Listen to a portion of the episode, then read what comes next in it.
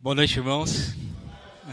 Irmãos, hoje eu quero revisitar alguns textos bíblicos para que a gente possa meditar um pouco mais no nosso papel, né, como cristão, e principalmente nos levar a refletir melhor, a contemplar mais, porque uma coisa que tem acontecido muito no nosso meio é as pessoas indo embora, né, abandonando a fé, abandonando a igreja, ou tendo uma ou ficando desanimado. Há muitas vezes está dentro da igreja, mas está desanimado. Por que isso?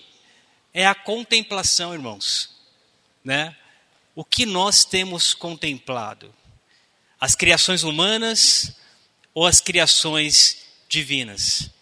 O que tem ocupado o nosso tempo? Isso é importante para nós que estamos aqui, para nós que estamos aqui, para que a gente não caia nessa, nessa frieza espiritual, para que a gente não caia na mornidão, para que a gente não caia né, nessa armadilha. E é importante para nós, mesmo que nós não estejamos nessa, nessa caminhada, que sejamos capazes de ajudar outros a recuperarem a sua fé, a recuperarem a sua firmeza, a sua grandeza espiritual. Tá? Por isso eu convido os irmãos agora para abrirem suas Bíblias em Isaías capítulo 43. Isaías capítulo 43. Isaías 43, a partir do verso 10. Todo mundo encontrou? Isaías 43, verso 10.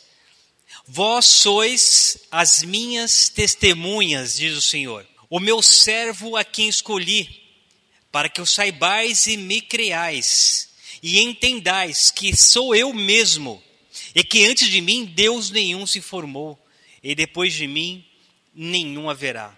Olha interessante aqui, o início, Deus diz o seguinte: Vos escolhi, né? vós sois as minhas testemunhas, diz o Senhor, e o meu servo.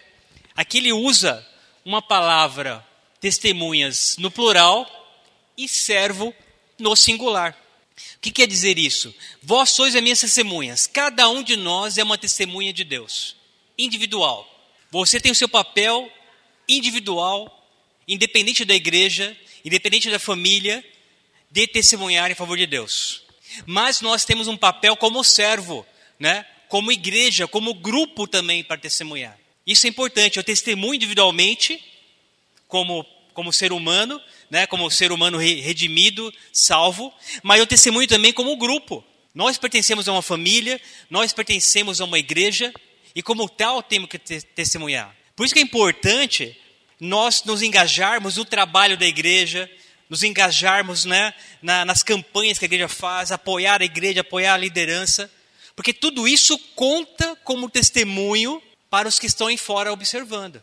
Eu nunca esqueço que o pastor Jair uma vez perguntou, inclusive eu acho que ele pregou aqui mesmo sobre esse, te, sobre esse tema. Se a igreja do IP fechasse as portas, os vizinhos sentiriam falta dela? Isso tem que mostrar nossa relevância. Nós temos temos que ser conhecidos.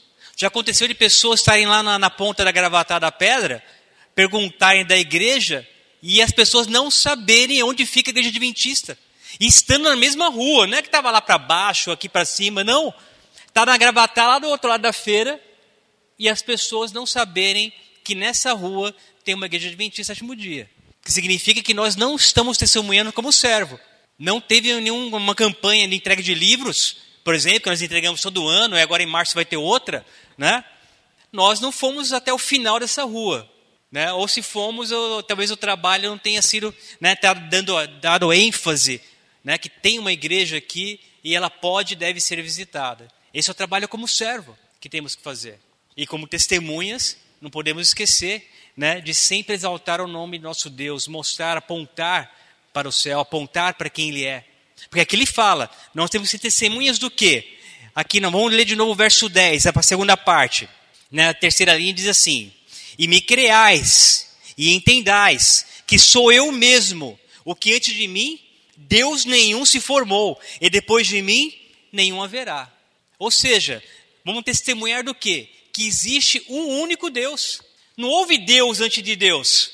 Ele diz que nenhum Deus se formou antes de mim, e nenhum haverá. Porque na Terra, irmãos, tem muitos deuses, né? tem muitas religiões. Então nós temos no budismo, temos Deus, no hinduísmo temos Deus, né? até na nova era temos Deus. Então tem muitos deuses por aí, mas nenhum deles é o Deus criador do universo. O único Deus né, que se formou, que existe, é o Deus a quem representamos. Então temos, a primeira mensagem nossa é essa certeza. Nunca existiu um Deus antes do nosso e nunca haverá um Deus depois do nosso. Esse Deus é eterno. Sempre existiu e sempre existirá. Não pode haver dúvidas no nosso coração a respeito disso, irmãos. Porque como que vamos testemunhar de um Deus tão poderoso se nós mesmos temos dúvidas sobre isso? É por isso que ele fala. O próprio Deus aqui, Isaías está tá reproduzindo as palavras de Deus. O próprio Deus está dizendo: nenhum Deus se formou antes de mim, e nenhum haverá depois.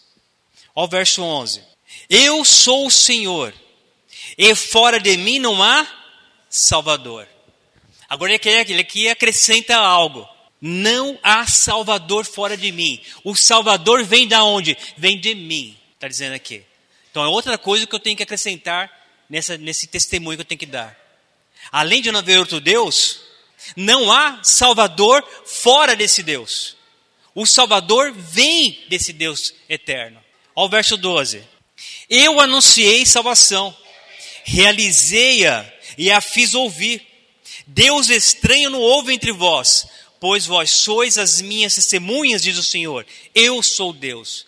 De novo ele, ele chama a atenção. Vós sois minhas testemunhas. E aqui ele acrescenta: o Salvador vem, vem, vem dele, já disse. Aqui ele diz o quê? É, no verso 12 aqui, eu anunciei a salvação, realizei-a e a fiz ouvir. Irmãos, a salvação é criação de Deus. A salvação não vem do homem. O Salvador vem de Deus, a salvação vem de Deus e ele a realiza e anuncia. É por isso que a salvação, irmãos, não tem como dar errado. Então nós temos que ter essa certeza: a salvação não é uma invenção da igreja cristã. A salvação não é uma invenção da igreja adventista. A salvação não é uma invenção de homens. A salvação é uma realização de Deus, queridos. Então o que nós estamos anunciando é algo que não pode falhar. É algo que é concreto, que é exato. É algo que já, já, na verdade, já está realizado. Porque o Salvador já deu sua vida por nós. Então, se nós fôssemos vendedores, nós estaríamos vendendo um produto perfeito. Porque o seu Criador é perfeito e o que ele vende, o que ele nos traz é perfeito. Então, não tem como errar em vender algo assim. E no nosso caso é testemunhar sobre isso. O Deus que realiza a salvação, ele é perfeito, não há falha nele. O Salvador que vem dele é perfeito. Tudo que envolvendo a salvação, irmãos, é perfeito. Então não tem o porquê temermos em anunciar a salvação. Se a salvação fosse obra de homens, se a salvação fosse uma invenção humana, se a salvação fosse uma, né, algo, um, um, um programa da igreja, aí tudo bem, poderia até ficar temeroso. Será que vai dar certo? Será que é assim mesmo? Será que isso vai funcionar na prática? Poderia estarmos temerosos, mas não. A salvação é uma realização de Deus. Ela é perfeita, não tem como falhar, irmãos. É por isso que nós podemos crer na nossa própria salvação. Porque o mais difícil já foi feito, irmãos. O mais difícil era pagar o preço que essa salvação exigia. E Deus já pagou esse preço. Cristo já pagou esse preço. Então, quando nós levamos isso para frente, nenhum custo alto ele tem. É apenas a aceitação, irmãos. A salvação não é algo difícil de ser alcançado. É apenas aceitação. E quando aceitamos a salvação, que é de graça e é perfeita, aí em gratidão a esse Deus passamos a viver conforme as suas normas, não para sermos salvos, porque já estamos salvos, é diferente. Porque se tivéssemos guardado a lei, irmãos, perfeitamente para nos salvarmos, nenhum de nós seria salvo. Por que, que muitas pessoas acham difícil ser salvo? Porque está pensando o quê? No que tem que fazer para ganhar a salvação. Mas a Bíblia é clara, a salvação já está comprada, já está realizada, já foi paga. Basta apenas nós realizarmos agora a vontade de Deus por amor, por gratidão a Ele. E aí nós já tomamos posse da salvação. Então a salvação é algo muito fácil de alcançar, irmãos. Muito fácil. Fala, não, mas Sérgio, eu sou pecador. Todos nós somos pecadores, irmãos. Mas há dois tipos de pecadores. Pensa, coloque bem isso na mente de vocês. Dois tipos de pecadores.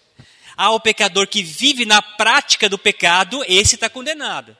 É o que vive na prática do pecado. O que é viver na prática do pecado? É pecar sabendo que está errado e mesmo assim cometer o pecado. Esse é o praticante do pecado. Para esse não há salvação. Porque ele tinha os caminhos a escolher e escolheu o caminho para longe de Deus. Agora, nós pecadores pecamos indiretamente, pecamos em pensamento, pecamos em ação, não planejamos pecar, mas como nossa natureza é falha, cometemos pecado diariamente. Mas para esse tipo de pecador, a salvação já está garantida. É claro que esses pecados também precisam ser buscados o arrependimento. Porque o Espírito Santo nos, nos mostra, nos mostra, olha, você caiu de novo, você pecou, você tropeçou. Aí confessamos e nos arrependemos e tentamos nos desviar do que nos faz pecar. E aí que entra, irmãos, a contemplação. Muitas vezes pecamos porque nós nos colocamos no terreno encantado de Satanás. Se alguém tem problema com bebida, irmãos, essa pessoa não tem que frequentar bares, né? não tem que frequentar happy hours com seus amigos, não tem que andar né, onde os seus amigos costumam beber e oferecer. Porque você vê, irmãos, não tem bêbado, por pobre que seja, que não consegue se embebedar. Porque ele vai lá no, no boteco, sempre tem um cara que paga bebida para ele. Ninguém vai dar um emprego, ninguém vai dar comida, mas a bebida está garantida. Se você tem problema com sensualidade, né, com a pornografia, com a, com a mente é, voltada para a imoralidade, então você tem que evitar o quê? Os filmes, as novelas, né, aqueles, principalmente aqueles filmes que têm a, a sensualidade. Nós temos filmes bons ainda, filmes com temática cristã que podemos assistir. Mas se você tem aquela fraqueza pela imoralidade, pela sexualidade, os demais filmes têm que ser evitados. Porque senão você vai estar dentro do terreno de Satanás. Aí é fácil cair. Aí você compreende por que você cai tantas vezes no mesmo pecado. Mesmo sem querer, você está lá, vez ou outra, tentando vencer e está caindo. Por quê? Você está se colocando diante daquilo que ele é tentador. Cada um de nós, irmãos, sabe o nosso ponto fraco. Só que Satanás também sabe. E ele tira proveito disso.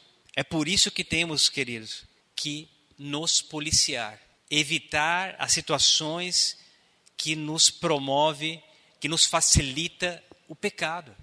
Porque senão passaremos de pecadores involuntários para praticantes do pecado. E aí, aí sim, aí você tem que se preocupar com a sua salvação. Porque praticantes do pecado não irão para o céu, irmãos. Pecadores, sim.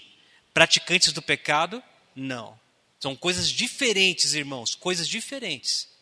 Olha o verso, o verso 13. Deus continua. Ainda antes que houvesse dia, eu era. E nenhum há que possa livrar alguém das minhas mãos. Agindo eu, quem o impedirá? E aqui de novo Deus, ele, ele mostra os seus credenciais. Ele está mostrando quão poderoso ele é para você poder confiar nele. Antes que houvesse dia, ou seja, antes que houvesse tempo, irmãos. É por isso que não dá para medir Deus em tempo, ele é eterno. Porque se ele criou o tempo, quanto tempo o tempo de, tem, tem, Deus tem de tempo? Quanto tempo Deus tem? Né? Eu ia falar quanto tempo o tempo tem. Era uma coisa antiga isso aí. Quanto tempo Deus tem? Se ele criou o tempo, e antes de criar o tempo, como que eu meço ele antes da criação do tempo? Entende? Então Deus, ele antes que houvesse o tempo, antes que houvesse o dia, ele já existia. Que, qual é a criatura do universo que pode falar dessa maneira, irmãos? E ele diz, né? E nenhum há que possa livrar alguém das minhas mãos, agindo eu, quem o impedirá? É por isso, irmãos, quando você orar e colocar o ente querido na mão do, do seu Deus, confia. Meu Deus do céu, confia. Não tem por que vocês ficarem temendo, ficarem sofrendo. Lembra de Jó. Satanás só teve poder para agir na vida de Jó porque Deus permitiu, irmãos. Ele foi lá, diz, ó, de graça Jó serve a Deus, de balde Jó serve a Deus, num cercagem de Sebe, ali a Bíblia fala, Sebe é cerca protetora. Então Jó estava protegido, todos os seus bens, sua família, tudo protegido. Aí Satanás falou: tira isso, tira essa proteção, para que eu possa tocar nele para ver se ele não blasfema de ti na tua face. Então ninguém pode, irmãos, pegar alguém nas mãos de Deus. Porque eu falo para vocês, se um dia você orar por alguém e essa pessoa for atingida, é porque Deus permitiu, tinha algum plano para isso. Talvez você não compreenda naquele momento. Como Jó não compreendeu, Jó não entendeu naquele momento. Por que tanto sofrimento? Sendo que ele era um homem íntegro, reto, temente a Deus e que se desviava do mal. O próprio Deus deu, deu testemunho de Jó. Ele imaginava, por que, que eu estou passando por esse sofrimento? E Deus não deu essas respostas para Jó. Você vê que termina o livro de Jó, Deus arrasando com Jó em vários momentos, mas Deus em nenhum momento diz, olha, Satanás foi lá no céu, no céu não, no local onde nós estávamos reunidos, e pediu para lhe tentar, lhe pediu para lhe peneirar. Em nenhum momento Deus dá satisfação para Jó. Então muitas vezes passaremos por alguns problemas, passaremos por alguns tormentos, passaremos por algumas tristezas, e não saberemos o porquê. Daí vem a nossa confiança, irmãos. Temos que confiar em Deus. E nós vemos que muitas vezes sofremos né, de graça, sem necessidade. Irmãos, quando orarmos, quando você orar por alguém, seja lá, está passando para cirurgia, você orou para a pessoa, ora e confia, está na mão de Deus. A pessoa está trazendo para chegar em casa, ora e confia, está na mão de Deus. Por que, que adianta Deus falar que Ele é poderoso, que Ele existe antes do tempo existir, que antes dele não existia ninguém e que depois também não vai se formar ninguém, se você não crê no poder dele. Vai, se não crê no poder de Deus, vai crer no poder de quem, irmãos? É isso que ele está pedindo. Ele está pedindo: confiem em mim. Mesmo que o mal venha acontecer, confiem em mim. Tem um livro, eu já apareci várias vezes aqui, naquele livro, né, Visões do Céu.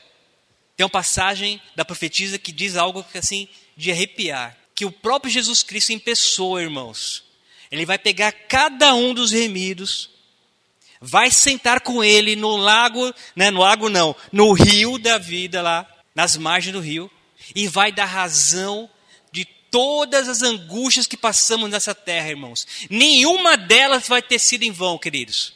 Algumas podemos até ter resposta nessa terra, mas a maioria delas, irmãos, vamos só conhecer no céu. Nenhuma angústia que passamos aqui foi de graça. É claro que eu vou excluir aquelas que nós passamos por desobediência, né, irmãos? O camarada que bebe e é atropelado na rua, né, é um sofrimento que ele procurou, é consequência do ato dele. Estou dizendo daqueles cristãos que vivem uma vida fiel, que buscam a Deus, que oram, que estão na sua santa casa. Por que, que passam por doenças inexplicáveis? Por que, que muitas vezes perdem, perdem amigos, perdem queridos de maneira inexplicável? Né? Muitas vezes perdem filhos. Encontrou o texto aí, ó. Cristo, o Mestre Celestial, guiará seu povo até a árvore da vida, que cresce de cada lado do rio da vida. E Ele mesmo lhe explicará as verdades que nesta vida não puderam compreender. Naquela vida futura, seu povo alcançará a educação superior em sua plenitude. E aí ele continua. Mas interessante, irmãos, aqui Cristo, ele vai dar razão de tudo aquilo que passamos nessa vida. Tem mais textos como esse no livro, ele repete essas, essas informações.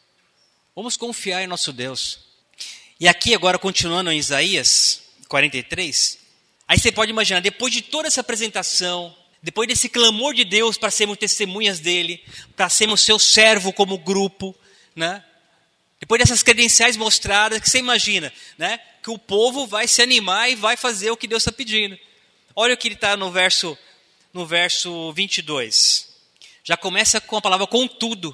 Apesar de tudo isso, ele está dizendo, contudo, apesar de tudo isso que vos falei, não, tem, não me tens invocado, ó Jacó, e de mim te cansaste, ó Israel. Irmãos, depois vou continuar lendo na sequência. Mas, irmãos, aqui Deus está falando assim: não me tens invocado.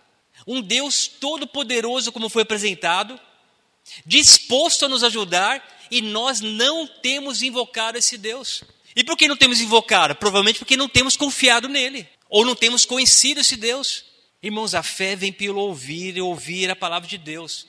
Se nós não estudarmos a palavra de Deus em casa, se nós não lermos a palavra de Deus, se nós não orarmos, a nossa fé vai fraquejar, não tem jeito, é esse o caminho. Somos humanos, é assim que funciona. E não importa o quão poderoso sim, espiritualmente você esteja agora, se você não continuar lendo, se você não continuar estudando, a sua fé também vai fraquejar. Não tem jeito, não tem jeito. É assim que funciona, nossa mente é assim que funciona. Temos que invocar esse Deus. Não podemos nos cansar de Deus, irmãos. Ali está dizendo que nós nos cansamos de Deus. E não chamamos, não clamamos mais para o seu nome. Olha a sequência. Eu vou ler até o, o verso 24, depois dar uma pausa. Não me trouxeste o gado miúdo dos teus holocaustos, nem me honraste com os teus sacrifícios. Não te dei trabalho com ofertas de manjares, e nem te cansei com incenso. Não me compraste por dinheiro cana aromática, nem com a gordura dos teus sacrifícios me satisfizeste. Mas me deste trabalho com os teus pecados e me cansaste com as tuas iniquidades. Que está dizendo, além de invocarmos a Deus, não o temos honrado. Porque aqui trazer as ofertas, a gordura, as libações, aqui são nossos dízimos e ofertas, são nossas, nossos talentos. Nós não temos levados, não temos honrados a Deus. E se lembra que nós começamos a ler o verso com tudo. Apesar de tudo que foi apresentado, nós não temos honrado a Deus. Né? Ah, o finalzinho fala aqui, ó. Cadê aqui? No verso, verso 20, 23, né? Não, 24 mesmo. É no finalzinho ali. E me cansaste com as tuas iniquidades. É isso mesmo. E me cansaste com as tuas iniquidades. Ou seja, em vez de alegarmos a Deus com a nossa, com a nossa mostra de gratidão, nós temos cansado a Deus com os nossos pecados, com as nossas más ações. E aí pergunta: qual deveria ser a reação de Deus? Se você estivesse no lugar de Deus, diante desse, desse cenário, qual seria a sua reação? Aí nós vemos a grandeza de Deus, irmãos. Olha o verso seguinte: Eu, eu mesmo sou o que apago as tuas transgressões. Por amor de mim e dos teus pecados, não me lembro. Olha, irmãos, depois de tudo isso, o que, que Deus faz? Ele nos oferece o perdão. Eu, eu mesmo sou o que apaga as tuas transgressões por amor de mim e dos teus pecados, não me lembro, irmãos. Esse é o Deus que temos. Quem pode falar que é difícil chegar ao céu, irmãos? Deus é o realizador da salvação. Ele é o idealizador da salvação. O Salvador vem dele. E mesmo quando nós nos cansamos de Deus e não, e não invocamos, mesmo com nossos pecados, cansa a Deus, Ele nos oferece o seu perdão, irmãos. Então eu posso afirmar aqui, sem medo de errar, só não vai chegar ao céu quem não quiser, irmãos. Quem não quiser. Quem preferir contemplar o mundo, quem preferir ser seduzido pelo mundo, quem preferir as coisas do mundo em relação às coisas de Deus.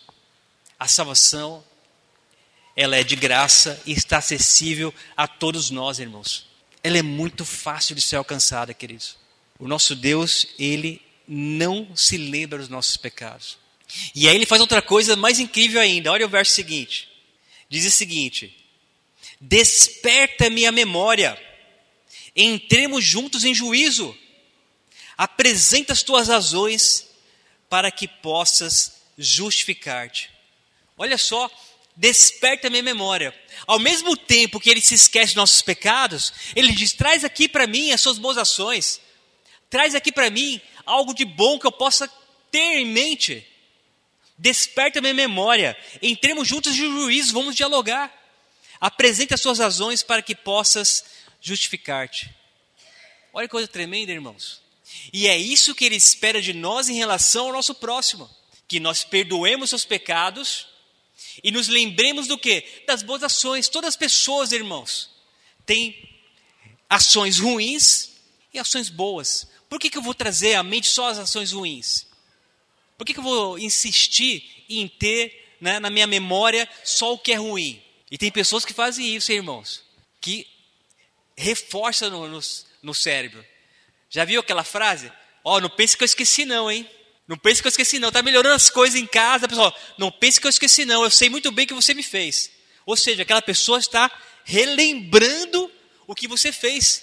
Mesmo que seu cérebro está querendo jogar para debaixo da, né, do tapete, quer esquecer, não, ela faz questão de se lembrar daquilo para a contenda continuar, para que a raiva né, justifique ali as suas ações de vingança.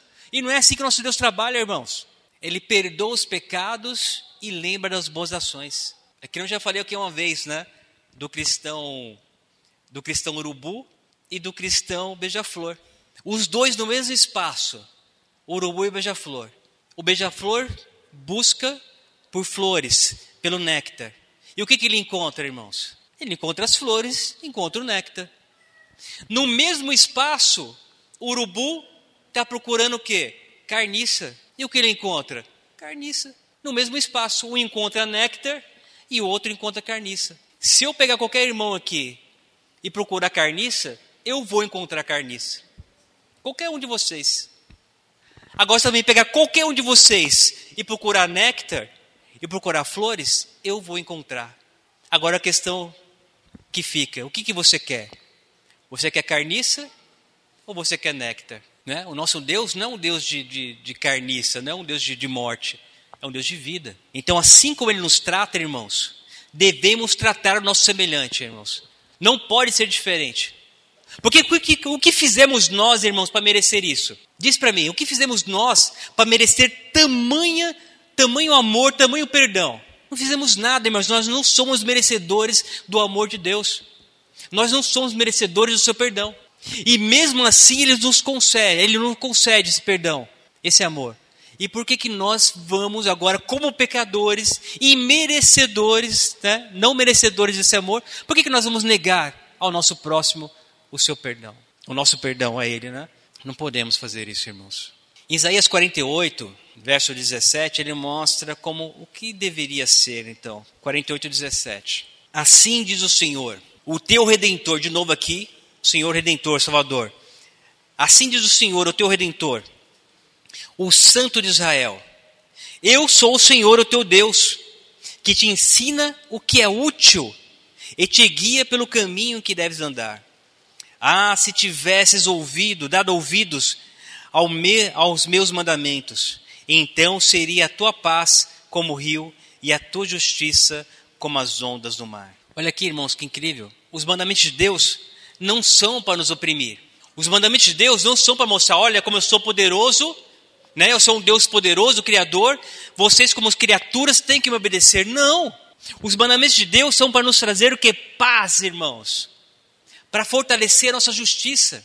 Ele fala assim, oh, se vocês tivessem ouvido meus mandamentos, ah, se tivesse dado ouvido meus mandamentos, vocês teriam que paz e a sua justiça, né? Seriam ali como ondas do mar. Que é onde do mar bate nas rochas e vão ali quebrando, né? E delapidando aquelas rochas. E ele diz aqui, o Redentor, né? Que guia pelo caminho que deve andar. E aí vemos, irmãos, temos que testemunhar disso também, que a lei de Deus não é uma lei opressora. A lei de Deus não foi dada para nos oprimir, não foi dada para nos testar ou para nos salvar. A lei de Deus é necessária para o equilíbrio do universo, é necessária para que tenhamos paz. E é tão fácil saber disso, irmãos. Imagine se todo ser humano nesse planeta guardar essa lei de Deus? Será que haveria guerras? Será que haveria assassinatos, roubos, adultérios? A lei de Deus não é ruim, ela é boa. E muito me espanta, às vezes, ver um mundo cristão querendo que essa lei seja abolida.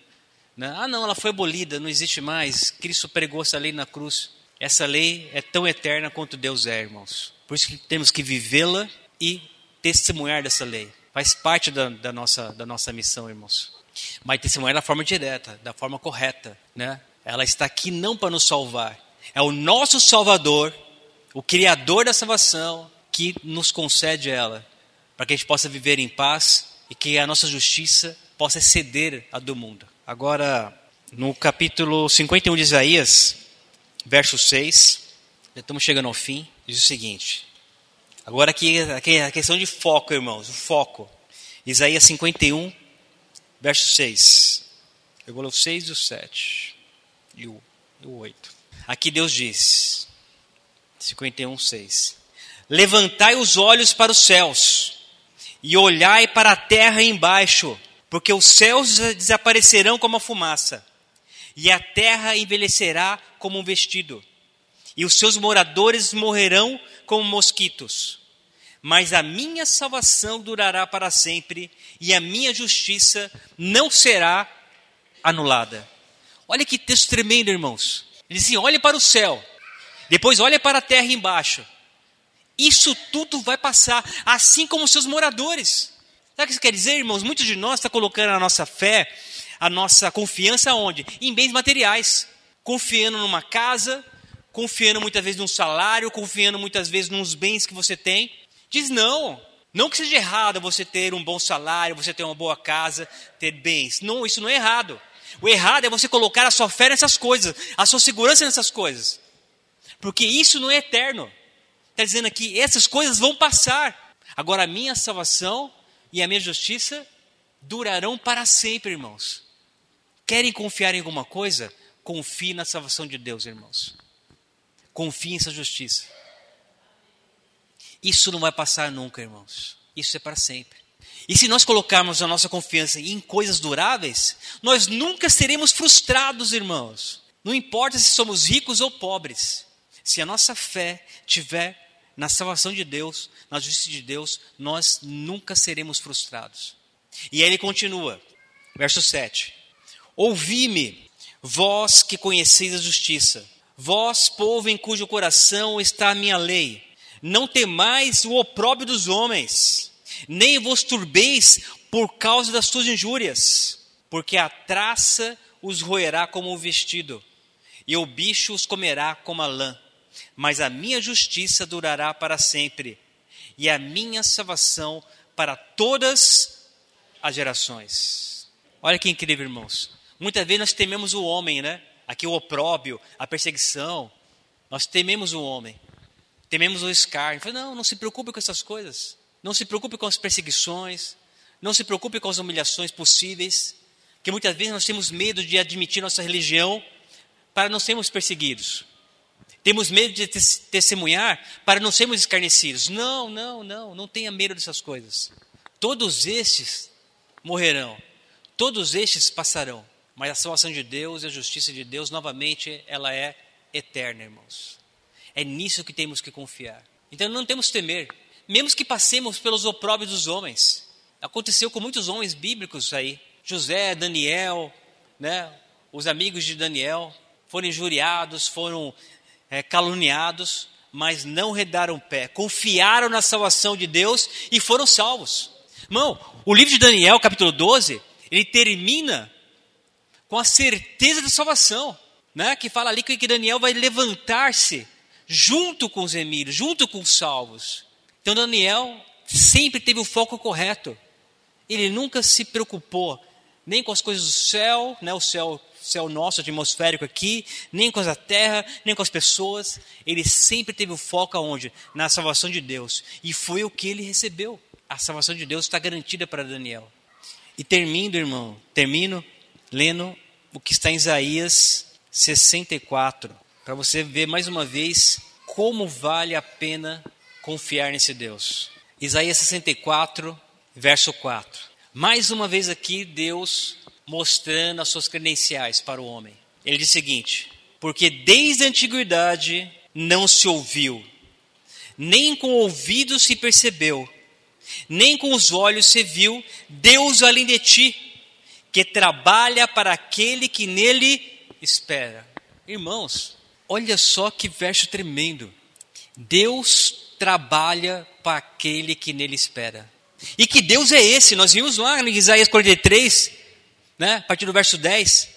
É um Deus eterno, um Deus todo-poderoso, um Deus cujo Salvador vem dele, o Deus que idealizou a salvação, um Deus que realizou a salvação, o Deus que perdoa e enterra nossos pecados, o Deus que traz à memória apenas as coisas boas, as obras boas que os homens fazem um Deus que criou a sua lei para trazer paz e aumentar a nossa justiça.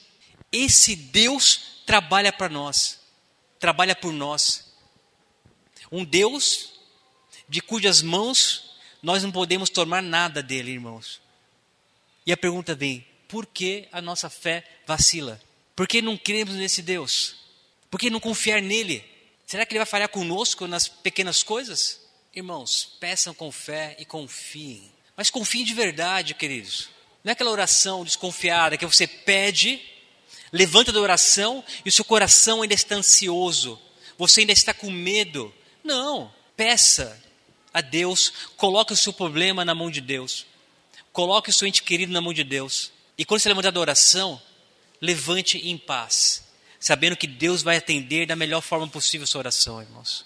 Porque Ele tem poder para isso e já demonstrou isso, queridos. E essa confiança, irmãos, vai trazer paz. Uma paz que você nunca experimentou na sua vida. Uma paz que vem de Deus. Não é aquela paz que vem da tranquilidade, porque por um humano, paz se confunde com tranquilidade. Para Deus, não. É possível ter paz mesmo durante a tempestade, irmãos. Essa é a verdadeira paz. E essa paz só recebe aqueles que confiam em Deus, irmãos. Então, esse é o momento de confiar em Deus. Que Deus abençoe a todos vocês, né? E que nos ajude a encontrar essa paz. Até que possamos, possamos um dia viver com esse Deus nos céus e desfrutar dessa paz para todo sempre. Amém?